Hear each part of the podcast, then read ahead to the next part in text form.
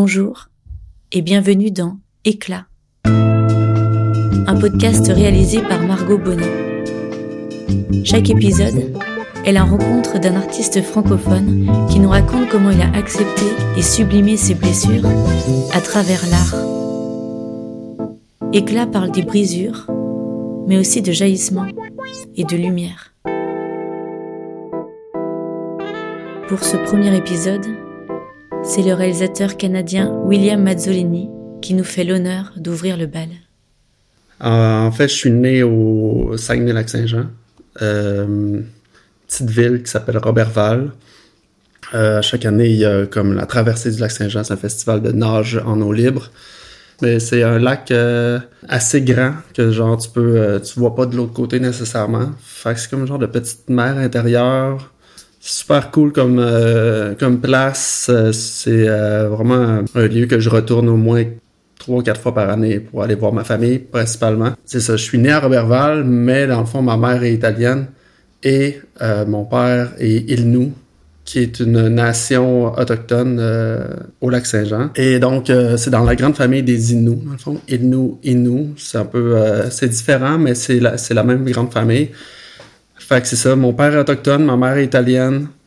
J'ai comme grandi à Robertval, qui est une ville qui est, on va dire, blanche, sur la communauté aussi autochtone. Fait que toute ma jeunesse a été un peu le voyagement entre ces deux univers-là. Fait que une enfance euh, beaucoup euh, dans les bois. Mon père a vraiment tenu à ce que me transmette les savoirs traditionnels euh, que mes ancêtres pratiquaient avant. Lui pratiquait aussi. Fait que la chasse, la trappe, la pêche, tout genre reconnaître justement les traces au sol, comment se bâtir aussi, aller chercher de l'eau, comment se bâtir un, un camp de chasse, vraiment tu sais la survie un peu en territoire. Puis euh, à ça venaient les histoires de ma grand-mère, toutes les, grandes histoires, euh, un peu de l'ancienne vie que les Autochtones avaient. C'était vraiment des, des, contes, des légendes, euh, des histoires de bois. Mais c'était avant Internet. C'était dans les années 90. Fait que il y avait comme quelque chose qui, faisait en sorte que je trouvais qu'on était plus connecté avec euh, le message qui, était transmis, tu sais, parce que t'avais aucune autre distraction. C'était là, maintenant, toi, puis le territoire et ta famille, puis ça, ça a vraiment, je pense, créé euh, quelque chose en moi, tu sais, par rapport à, à ma, je sais pas, ma sensibilité euh, par rapport à ce qui m'entoure, les gens qui m'entourent, tu sais, prendre le temps de, de, de, des fois, quand, quand on s'arrête dans le bois, ben, sais, en forêt, on s'arrête vraiment, il n'y a plus vraiment le stress de la ville et tout. Fait que ça, j'essaie de faire ça de temps en temps. Tu sais, la vie, elle va vite, mais quand je suis avec une personne, là, j'arrête. Là, je pense que ces valeurs-là, je les ai gardées, tu sais. Mais ouais, très belle enfance. J'espère que je vais peut-être retourner là-bas, peut-être pour... Éventuellement, je sais pas, tu sais. Euh, peut-être plus tard, là, à la retraite ou quelque chose de même, je sais pas. J'ai fait sciences humaines. À la base, euh, les gens disaient Ah, tu sais pas quoi faire dans la vie, tu t'en vas en sciences humaines, tu sais. Mais finalement, je me rends compte que tous les cours que j'ai eus, histoire, géographie, euh, politique, justement, euh, philosophie, littérature, c'est toutes des choses que quand tu es réalisateur, finalement, tu finis par utiliser. Puis comprendre un peu le monde qui t'entoure. Puis moi, tout ça fait en sorte que, après mes cours de philosophie, on dirait que j'avais le goût de, de, me lancer en philosophie, de me lancer en, dans un bac à l'université pour l'enseigner peut-être, pour changer quelque chose. J'avais comme cette envie-là de, de, faire ma part dans la société, mais je me suis inscrit trop tôt. J'avais 21 ans, je pense, quand je me suis inscrit dans cette aventure-là. Ça a pris genre trois mois, puis je me suis rendu compte que j'étais beaucoup trop jeune, j'avais pas beaucoup d'expérience de vie. Mais bref, euh, je savais que je voulais faire ma part des choses parce qu'il y a un professeur en politique qui nous avait enseigné euh, le plus petit geste mérite d'être fait. J'essayais de trouver une façon de faire ça. Puis je, je, le faisais, je pense, au quotidien euh, pour euh, quand j'étais adolescent, autochtone. Tu italien, ça, je parais plus québécois, mettons. Fait que quand j'étais en ville, dans les villes, mettons, on va dire blanches, ben souvent j'entendais vraiment beaucoup de propos racistes euh, toute mon enfance, toute mon, mon adolescence. Puis au quotidien, j'essayais de désamorcer certaines conversations, mais je trouvais que c'était quand même tough parce que c'est des fois il y a des gens qui sont très intimidants, euh, c'est très difficile d'aller contre eux ou, ou de, de, de, de, faire valoir un point. Euh, mais c'est tout le temps quelque chose que j'ai ressenti. Le, le, le non-respect de ma famille, quand on parle des Autochtones puis il y a du racisme, c'est sûr que moi, je pense juste à ma famille en premier. Fait que ça me fait, ça me faisait extrêmement mal. Ça me fait encore mal aujourd'hui d'entendre des affaires de même. Sauf que là, maintenant, je suis, on va dire, je suis plus euh, équipé pour, euh, pour défendre des propos et tout ça. Mais dans ce temps-là, c'est ça. J'avais le goût de éveiller certaines consciences par rapport à ces enjeux-là. Les films autochtones, ça, c'était vraiment quelque chose euh, qui existait très peu. Soit on n'en parlait pas, ou soit il n'y en avait pas. C'est un des meilleurs films pour nous qui est comme une trame sonore à la maison, qui est comme familiale.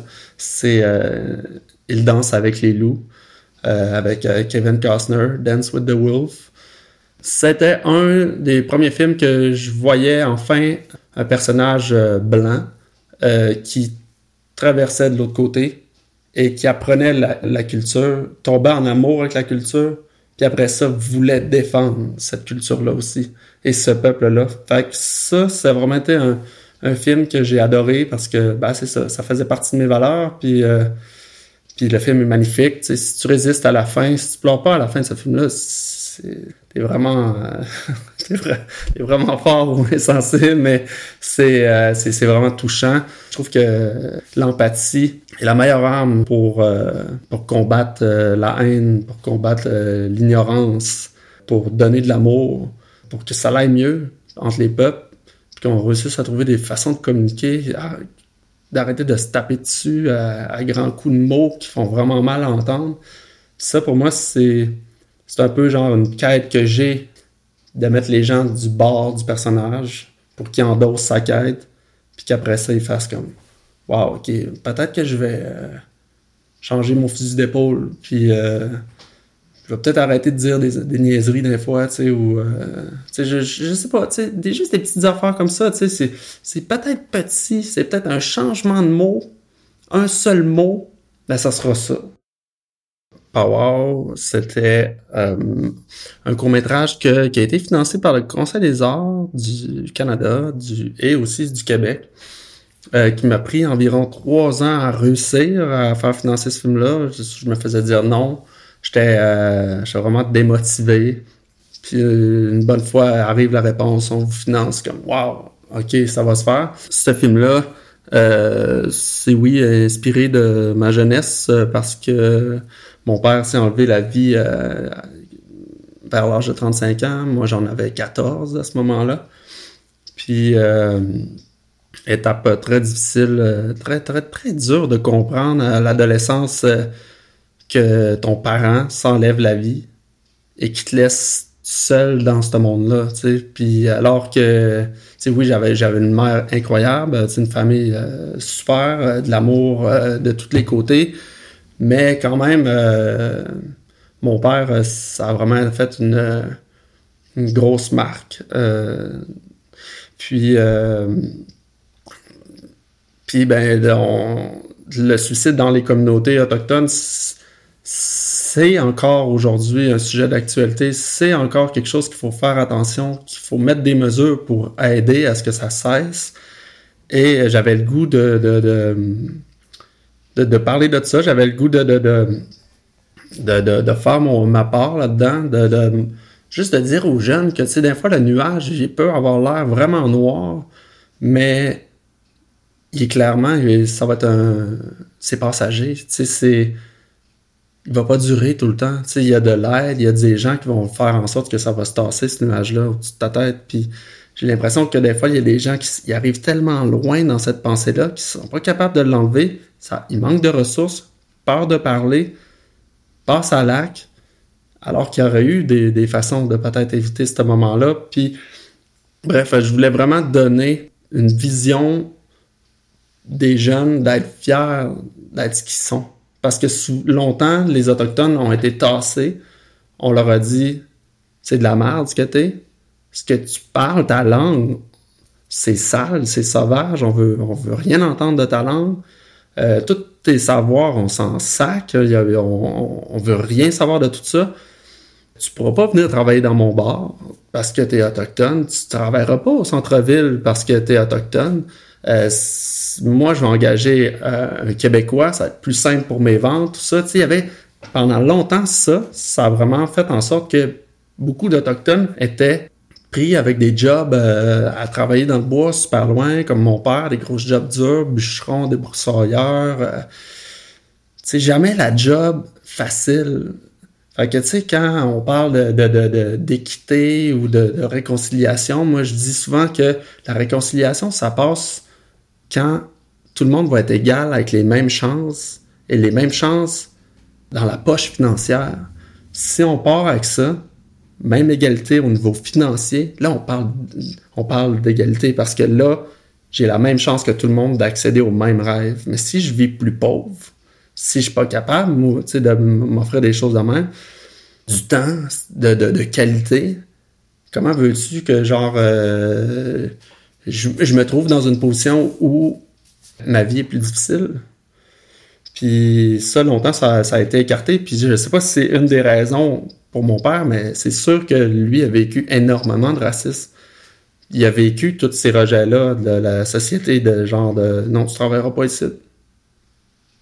Les Power, en 2010, ça a commencé à reprendre parce qu'on a, on a longtemps tassé ça. Les Power, c'est dans le fond, c'est euh, des euh, cérémonies où il y a célébration de la culture euh, et des traditions ancestrales et surtout, chaque communauté a son propre power. Donc là, c'est comme un regroupement où c'est ça, on célèbre, euh, on célèbre les valeurs, euh, les activités traditionnelles, on se regroupe. C'est un rassemblement pour euh, se faire du bien aussi. Fait qu'il y a beaucoup de danse, il y a beaucoup de chants, le tambour qui est, qui est vraiment puissant. Tu sais, quand t'as jamais entendu le son du tambour, puis tu tombes face à ça, c'est vraiment quelque chose, tu, soudainement, on dirait que tu connectes à ce moment-là, tu peux pas être ailleurs, c'est vraiment trop fort. Fait que il y, a, vraiment quelque chose qui rassemble les gens. Euh, de plus en plus, je trouve que les, jeunes osent remettre des habits traditionnels, puis montrer qui ils sont. Puis ça, pour moi, ça fait partie de quand tu es fier de qui t'es, puis quand euh, les gens te trouvent beau, quand les gens te donnent de l'amour, ben, je pense que ça évite bien des problèmes qui peuvent peut-être mener des fois à une perte d'estime de soi parce qu'on dit que t'es lettre, parce qu'on dit que genre euh, ta culture c'est, ça vaut rien. Ben, je trouve que les powers donnent cette force-là. J'avais le goût d'utiliser un peu les powers pour que mon personnage passe à travers ça pour aller chercher aussi de l'aide, s'entourer de monde, ben c'est ça, de se rattacher à sa culture à travers les parois. C'est un peu le geste pour dire aux jeunes, aie pas peur d'être qui tu es, tu es juste, tu es beau. Ça peut avoir aidé un jeune euh, dans un moment difficile à juste dire, ah, tu sais quoi, je pense, je pense pas que je vais passer à l'acte, je pense que je suis, je pense que je suis correct, je pense que je suis normal. Ben, j'aurais fait mon petit geste. Euh, c'est sûr que faire ce film-là a été un petit peu un, relief, euh, dans le sens, euh, je pense que j'étais plus léger après. Mon grand-père m'a dit, quand il a vu le film, que c'est vraiment bon ce que tu as fait parce que la plupart du monde ne parle pas de ces choses-là. Et toi, t'en parles, et je suis sûr que tes paroles peuvent aider quelqu'un d'autre à parler peut-être de ses problèmes. Puis moi, j'avais jamais vu ça de cette manière-là. J'avais l'impression juste de, de donner un message d'espoir. Mais j'avoue que je prenais parole à ce moment-là. Je, je, prenais un peu. Euh, j'essayais de faire quelque chose pour aider, mais euh, j'ai vraiment eu l'impression que à la fin de ce processus-là, euh, ouais, je me sentais probablement mieux. C'était cinq ans après la mort de mon père. Euh, quand il s'est enlevé la vie, moi, je me suis tourné vers mes amis. Euh, j'ai fait du skateboard euh, toute ma, mon adolescence, vingtaine aussi, mais pendant cinq ans, mon père n'existait plus dans ma vie. Il avait fait ce choix-là de me quitter. Et pour moi, il avait fait le choix vraiment de me quitter aussi, tu sais, dans, de mon bord. C'était comme, t'as fait ce, ce choix-là, ben d'abord, j'ai plus de peur. Je m'en fous de toi. J'étais vraiment dans une colère, mais que j'ai comme refoulé. Fait que je vivais sans me rendre compte que j'avais plus aucune pensée vers lui. Et là, je suis en voyage à 19 ans euh, en Italie avec ma famille. Il pleut, genre, euh, des cordes dehors. Puis on est, on est au lac de Com, justement. Euh, c'est ça, je, commence à rêver. Puis là, je suis dans une grotte avec euh, des amis. On est quatre dans une barque. Je pense que ça fait référence à un film québécois qui s'appelle Mathusalem. Ils s'en vont dans un pays imaginaire avec ça. Mais euh, bref, je suis dans la grotte et tout, on a du fun, c'est super cool. Là, il y a comme un faisceau lumineux blanc. C'est comme toutes les histoires de, de, de, passage dans un, autre état temporel, je sais pas trop. Je passe à travers un faisceau blanc. Et là, de l'autre côté, je suis rendu seul dans la barque. Mes amis ont disparu. Et là, j'accoste sur une petite plage. Je débarque. Et là, je vois plein de tipis euh, sur, la, plaine. Euh, peut-être référence à Il danse avec les loups, ça se passe avec les Sioux euh, aux États-Unis dans les plaines. Bref, il y, a, plein de tipis partout. Et il y a des, petits feux, là, c'est le matin, il y, y, a encore la petite braise, la petite fumée qui monte, qui part des feux et tout. Puis il y a étrangement aussi un gros salon très western en bois avec les deux, avec les portes, tu sais, de Saloon. Euh, c'est euh, probablement euh, une image de Robertval parce qu'on avait un bar qui s'appelle Bar Western. Il y avait des portes comme ça, des portes vraiment comme les vieux saloons. bref, il y avait ça en avant du village. Fait que pour moi, ça, ça devait être ma communauté, Machtoyats, puis Robertval d'un côté. Moi, je passe à travers ça. Fait que là, je rentre le village est désert, il n'y a personne nulle part. Et là, je rentre un peu dans le village, je passe à travers quelques tipis et tout ça. Puis il m'amener, je vois mon père qui est assis sur un banc devant un petit feu. Et là, je m'en vais m'asseoir à côté de lui et euh, je regarde le feu. Et là, il y a mon père qui se tourne vers moi. Puis il me dit Chueten, j'entends plus ta voix. Et là, je me mets à pleurer, là, je me, je me, je, m'effondre sur lui, je me mets à pleurer, je pleure, pleure, pleure. Et là, je me réveille en Italie, en train de pleurer, genre euh, vraiment là, des grosses larmes. Il pleut des cordes dehors. Il est 3 heures du matin, la lumière est encore allumée. Euh, je réalise ce soir-là que j'ai envoyé aucune pensée vers mon père depuis cinq ans. Et ce soir-là, je me suis, j'ai aussi réalisé que j'avais encore un père. J'avais des souvenirs avec lui. Il m'avait appris des choses. Je savais comment il pouvait réagir à des situations. Fait que maintenant, à partir de ce moment-là, je pouvais lui poser des questions et avoir des réponses. Parce que je pouvais me dire comment il aurait réagi? Il était comme ça. Il aurait fait de cette manière-là, probablement. Fait que là, soudainement, des questions de petits gars que j'avais, je pouvais lui poser. pour vrai, j'avais des réponses. Je trouvais des réponses. C'est vraiment un, moment que j'ai gardé pendant longtemps, même avant de, de penser à faire du cinéma. Hein. J'étais pas là-dedans encore, euh, je pensais même pas à ça, mais quand je suis sorti des études, par contre, euh, en 2008, euh, j'ai je commençais à réfléchir, genre, si j'avais des films que j'avais des histoires que j'aurais le goût de raconter. Et je savais que cette histoire-là, peut-être pouvait jaillir à partir de ce rêve-là. C'est ça, c'est mon père m'a appelé Chuetan, Chuetan Cho. Ça signifie le vent du nord. Puis euh, c'est pour ça que moi, quand je retourne sur la communauté, personne m'appelle William. Tout le monde m'appelle Chuetan.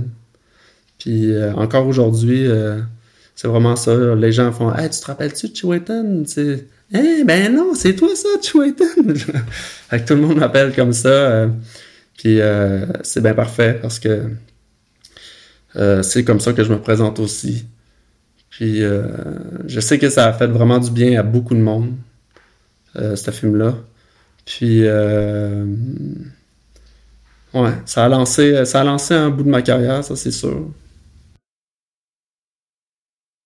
tu sais, j'ai une culture québécoise en moi qui est comme pareil comme tout le monde, mais j'ai une famille italienne, j'ai une famille autochtone. Fait j'ai quand même beaucoup de bagages. Je pense que je pourrais raconter plusieurs types d'histoires. Puis, tu sais, c'est pas juste les histoires autochtones qui m'intéressent.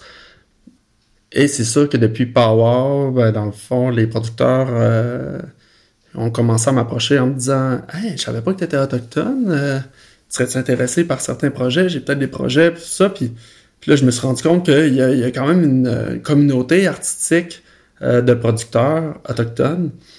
Et là, de vouloir raconter aussi nos histoires par les, des créateurs autochtones, ça fait partie aussi de la nouvelle démarche depuis la réconciliation aussi. On donne la place à ça. Euh, fait que c'est sûr que les histoires euh, ont été stoppées pendant tellement longtemps que là, il y en a beaucoup à, raconter. Il va en avoir encore beaucoup. Tu sais, le cinéma euh, d'Hollywood, le cinéma québécois, il continue. Même si on raconte nos histoires depuis tout le temps. Ben, ça va être la même chose pour les histoires autochtones. Ben, mon premier long, en fait, que je travaille présentement, c'est d'abord un ami qui l'a écrit. Je voulais savoir si justement il se prenait de la bonne façon pour parler de sujets autochtones et tout. Puis tu sais, souvent justement il y avait cette crainte là, euh, tu sais, de la réappropriation culturelle. Tu sais, maintenant c'est c'est les autochtones qui vont raconter leur propre histoire et non l'inverse. Quand il m'a présenté le projet, ben c'est ça, il voulait juste savoir euh, ce que j'en pensais. Puis en lisant le, le, film, euh, j'étais comme wow, ok, c'est vraiment cool. Tu sais, le personnage il, est vraiment, il est vraiment nice. On n'a pas ce type de projet là. Euh, sais, je pense dans, dans, dans la culture cinématographique québécoise. Euh, fait que j'ai proposé euh, une, une coécriture avec lui pour réadapter un peu le, le personnage, pour l'ancrer dans la culture et tout ça. Fait qu'on on s'est mis à travailler ensemble, puis ça ça a donné euh, en fait euh, un film qui s'appelle Capitaine. Un pêcheur en haute mer. Euh, euh constitue pas trop c'est où, mais c'est ça. On, ça s'est campé dans les années 90. et c'est un genre de road movie parce que la quête principale du personnage, c'est d'aller retrouver sa fille prise dans un gang de rue à Montréal.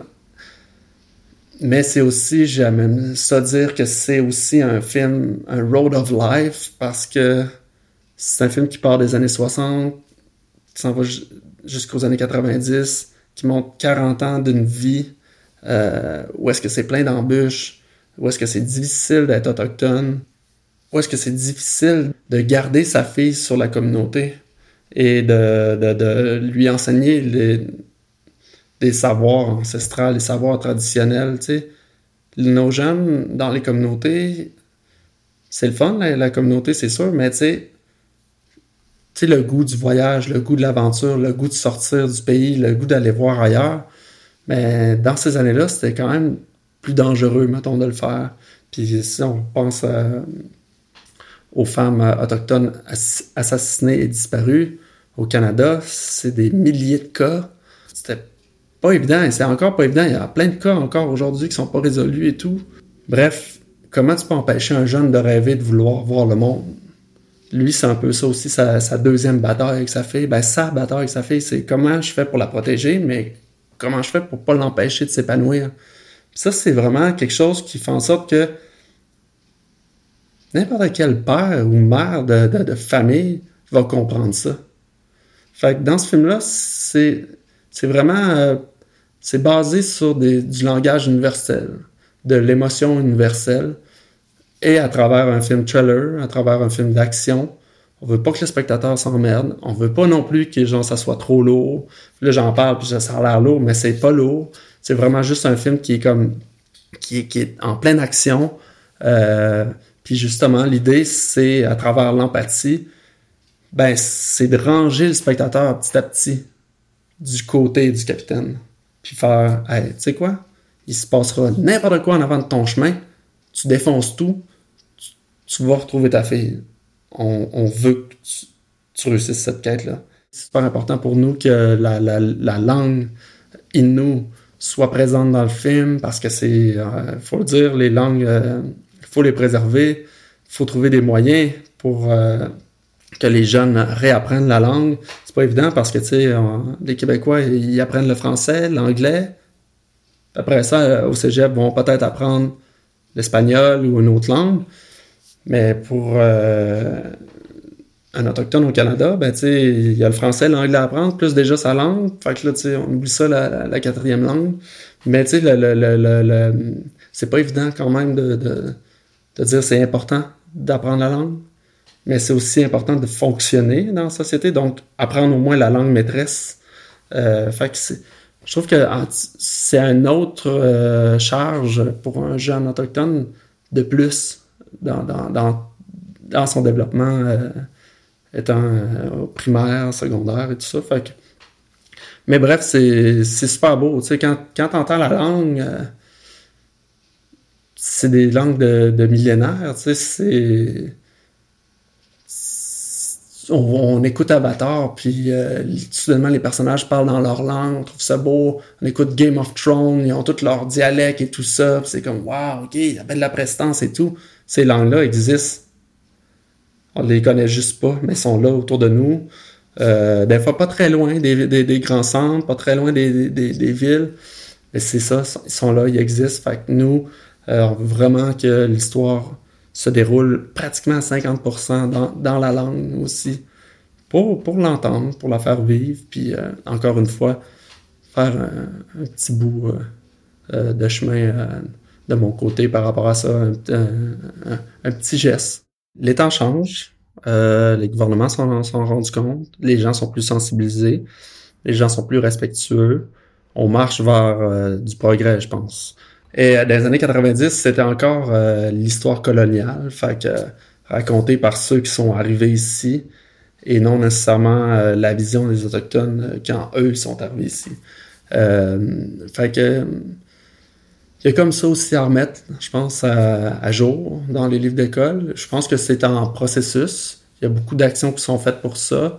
Euh, et euh, tu sais, c'est pas nécessairement juste au système, je pense, éducationnel à, faire son bout de chemin là-dedans, mais c'est aussi des fois, je pense, aux parents d'avoir peut-être euh, un livre à la maison, une histoire. Il y a plein de contes, il y a plein de légendes autochtones d'avoir un livre sur la table de chevet, euh, de, leur enfant raconter une histoire aussi autochtone. Euh, je pense que ça fait en sorte que les enfants, s'ils grandissent avec plein d'histoires diversifiées, ben, à quelque part, l'amitié, il n'y a rien qui bat ça. Hein. Tu, sais, euh, peux avoir n'importe quelle couleur. deux personnes qui sont amies, c'est deux personnes qui sont amies. Fait que moi, je pense que de créer des liens dès la jeunesse, ça fait en sorte une société beaucoup plus euh, basée sur le respect, sur l'amour, sur l'altruisme, la générosité, la bonté, l'empathie. C'est toutes des valeurs que, euh, euh, que je pense qu'on peut inculquer très jeune à nos enfants pour assurer un avenir plus florissant pour nos jeunes dans les communautés, à se sentir mieux d'être parmi tout le monde.